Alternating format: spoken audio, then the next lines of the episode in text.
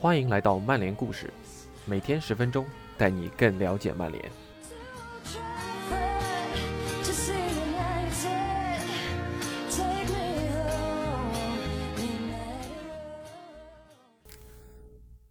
今天给大家带来的分享是 Andy Mitton 大叔的《United We Stand》杂志在疫情期间对索尔斯克亚专访的第二部分。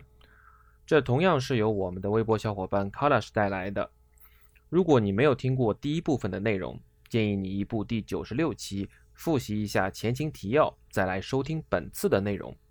以下是今天的分享。你会经常从前队友那里寻求建议来帮助你的工作吗？人都会利用自己的关系网络。我和许多球员一起踢过比赛，爵爷手下的很多球员也都去当了教练或者俱乐部的主教练。如果有某一位球员他们比我更了解，那不去问他们就太傻了。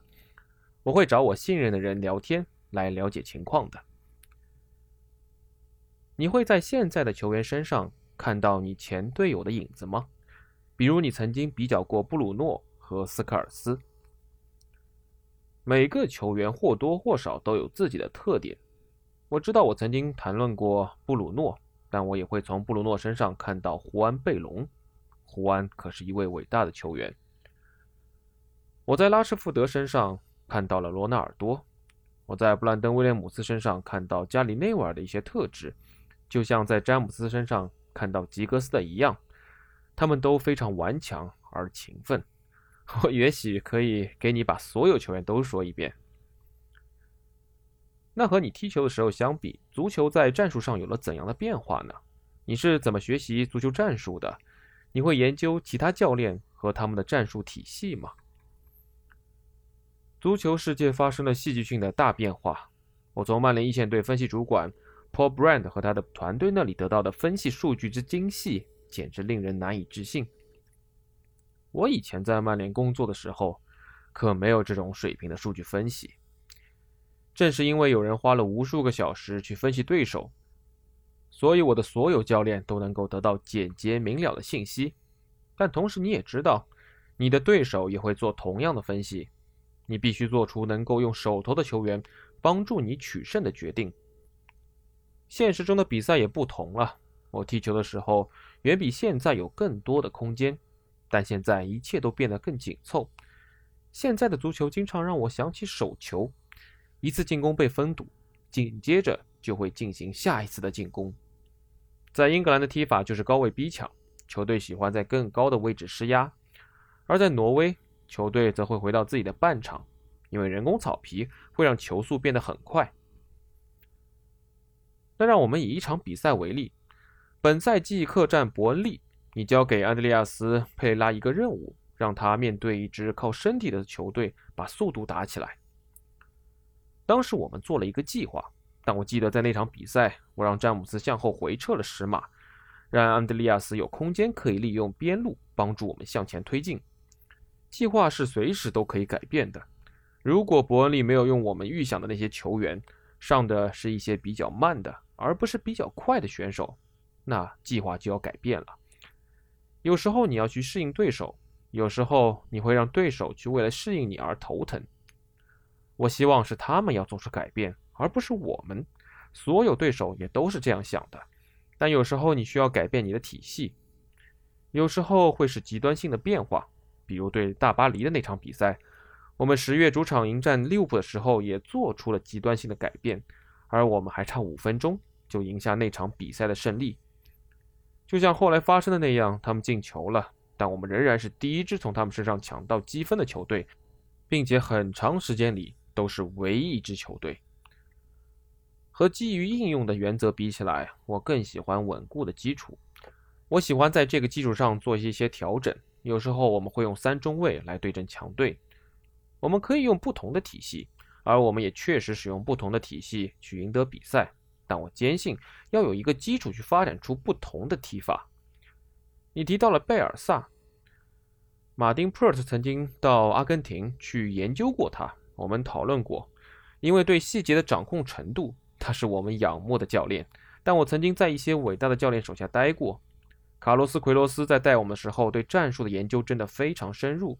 我很喜欢向他学习，我会用上从他那里学来的一些环节，在莫尔德反复使用。此外，当然还有爵爷和史蒂夫·麦克拉伦。如果要评价你在曼联所做的工作，那需要一个多长的时期才是相对公平的呢？在我执教的时候就可以评价我，我的所思所想只有以尽量快的速度把这支球队带到最顶端。我们有多快能够做到这一点呢？在停赛到来之前，我觉得我们已经朝着这个方向前进了。我不知道我们离回到曼联曾经的位置有多近，但我千真万确的知道，我们正在为这个目标竭尽全力。我们采访你的前任穆里尼奥的时候，他答应过，如果带领曼联夺冠，就会和随队客战的球迷一起坐大巴回来。不幸的是，这并没有发生。如果你带领曼联回到英格兰足球之巅，你会愿意做相同的事吗？这我怎么会拒绝呢？下面是一些来自读者的问题：你最喜欢的客场球场是哪里？如果有的话，有哪种客场观战形式会是你心中最柔软的一点，或是让你最尊重的？球场嘛，曼城的，到现在为止，我们在那里赢过三次了。作为球员的时候，我曾经最喜欢白鹿巷。另外，我打赌，作为客队球迷，在安菲尔德看着你的主队赢球是非常美妙的。我也曾经作为球迷这样经历过。我总是热爱英国足球和英国的球场。当我还是个孩子的时候，我就曾经求过我父亲带我到英国来过圣诞节，看上三四场的比赛。炸鱼薯条店、酒吧，我喜欢沉浸在这样的环境当中。你最喜欢大曼彻斯特哪个区域呢？从你最初来到这儿，这座城市又发生了怎么样的变化？自从我1996年来到这里之后，这座城市经历了快速的发展，已经发生了很多变化。他开始了现代化的进程，而且没有停下脚步。不过我不是个城里人，我住在柴郡，喜欢和家人在乡间散步，呼吸新鲜的空气。我也喜欢户外的运动。你父亲是一位希腊罗马式的摔跤运动员，你小时候也接受过相关的训练。我这些年来看了很多很多 WWF 的比赛，可以肯定自己对此得心应手。那你愿意再次穿上紧身连体摔跤服，和我来一场慈善比赛吗？这个答案绝对是一个大大的 no。和再次穿上紧身连体摔跤服比起来，我更愿意花钱去做慈善。我可不是一个好的摔跤运动员。我也许曾经练得不错，但在我那个年龄段和重量级别，有一个家伙是挪威最厉害的。我一去训练就会看到他在那儿。行吧，哥不玩了，再见。但是我会和他踢足球，而且我们都执教过自己女儿的球队。为什么像克里斯滕森这样的小镇出了那么多的足球运动员呢？在你那个时代，这座只有两万五千人的小镇就出了四名挪威国脚。那是因为我们的精神力量。我们足够皮实，我们学会了如何活下来，并且把自己的能力发挥到极致。另外，我们还有像奥莱·奥尔森这样的教练，他教过我们所有人，他创造了那样的环境。我也希望自己能做到像他那样。那你会为在曼彻斯特的比瑟姆塔顶上建布鲁诺的雕像捐献五十挪威克朗吗？就像里约基督山上的基督像那样的？现在谈建雕像还太早了吧？让我们先开始赢得点什么吧。以上就是今天的分享，感谢您的收听，我们下次再见。